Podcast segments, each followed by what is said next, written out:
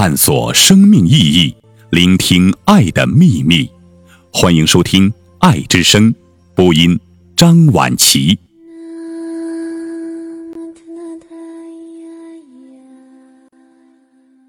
你情绪不好，其实是智慧不够。朱光潜。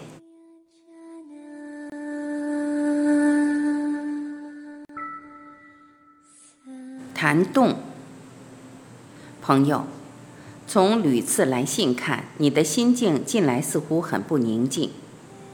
烦恼究竟是一种木气，是一种病态？你还是一个十八九岁的青年，就这样颓唐沮丧。我实在替你担忧。一般人欢喜谈玄，你说烦恼，他便从哲学词典里拖出厌世主义、悲观哲学等等唐灾蝗灾的字眼来续你的病友。我不知道你感觉如何，我自己从前仿佛也尝过烦恼的况味，我只觉得忧来无方，不但人莫知之，连我自己也莫名其妙，哪里有所谓哲学与人生观？我也些微领过哲学家的教训，在心气和平时，我敬仰希腊廊下派哲学者，相信人生当归依自然，不当存有嗔喜贪恋。我敬仰托尔斯泰，相信人生之美在幼与爱。我敬仰布朗宁，相信世间有丑才能有美，不完全乃真完全。然而外感偶来，心波利用。拿天大的哲学也抵挡不住，这固然是由于缺乏修养，但是青年们有几个修养到不动心的地步呢？从前长辈们往往拿应该不应该的大道理向我说法，他们说像我这样一个青年应该活泼泼的，不应该暮气沉沉的，应该努力做学问，不应该把自己的忧乐放在心头。谢谢吧。请留着这副应该的方剂，将来患烦恼的人还多呢。朋友，我们都不过是自然的奴隶，要征服自然，只得服从自然，违反自然，烦恼才乘虚而入。要排解烦闷，也需得使你的自然冲动有机会发泄。人生来好动、好发展、好创造，能动、能发展、能创造，便是顺从自然。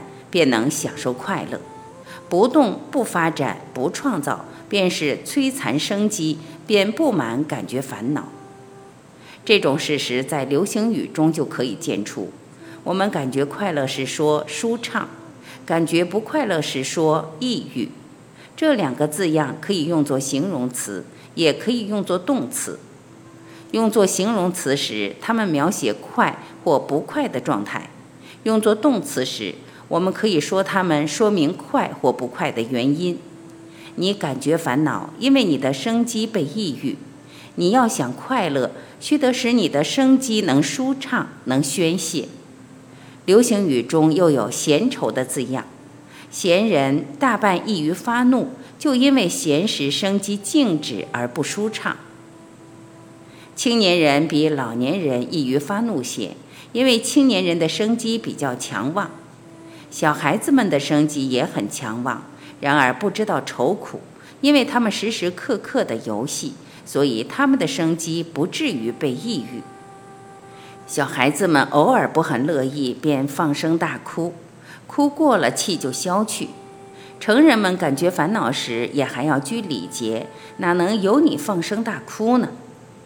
黄连苦在心头，所以欲绝其苦。歌德少时因失恋而想自杀，幸而他的文激动了，埋头两礼拜，铸成一部《少年维特之烦恼》。书成了，他的气也泄了，自杀的念头也打消了。你发愁时，并不一定要著书，那就读几篇哀歌，听一幕悲剧，借酒浇愁，也可以大畅胸怀。从前我很疑惑。何以剧情愈悲而读之愈觉其快意？近来才悟得这个谢与欲的道理。总之，愁生于欲，解愁的方法在谢；欲由于静止，求谢的方法在动。从前儒家讲心性的话，从近代心理学眼光看，都很粗疏。只有孟子的尽性一个主张，含义非常深广。一切道德学说都不免肤浅。如果不从尽性的基点出发，如果把尽性两字懂得透彻，我以为生活目的在此，生活方法也就在此。人性固然是复杂的，可是人是动物，基本性不外乎动。从动的中间，我们可以寻出无限快感。这个道理，我可以拿两种小事来印证。从前我住在家里，自己的书房总欢喜自己打扫。每看到书籍凌乱、灰尘满地，你亲自去洒扫一过。霎时间，浑浊的世界变成明窗净几。此时悠然就坐，游目赤怀，乃觉有不可言喻的快慰。再比方，你自己是欢喜打网球的，当你起劲打球时，你还记得天地间有所谓烦恼吗？你大约记得晋人陶侃的故事，他老来罢官闲居，找不得事做，便去搬砖。晨间把一百块砖由斋里搬到斋外，暮间把一百块砖由斋外搬到斋里。人问其故，他说：“吾方致力中原，过而优异，恐不堪事。”他又常对人说：“大于圣人，乃惜寸阴；至于众人，当惜分阴。”其实惜阴何必定要搬砖？不过他老先生还很茁壮，借这个玩意儿多活动活动，免得抑郁无聊罢了。朋友，闲愁最苦，愁来愁去，人生还是那么样一个人生，世界也还是那么样一个世界。假如把自己看得伟大，你对于烦恼当有不屑的看待；假如把自己看得渺小，你对于烦恼当有不值得的看待。我劝你多打网球，多弹钢琴，多栽花木，多搬砖弄瓦。假如你不喜欢这些玩意儿，你就谈谈笑笑，跑跑跳跳也是好的。就在此祝你谈谈笑笑，跑跑跳跳。你的朋友孟石，摘自朱光潜给青年的十二封信。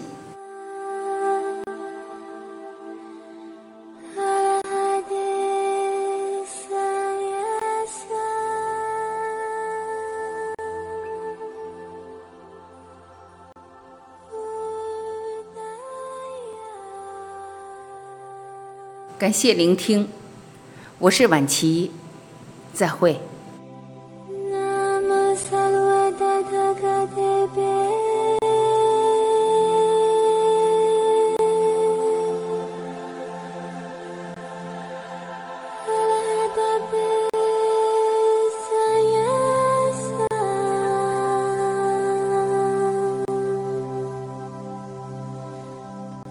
提杯呢？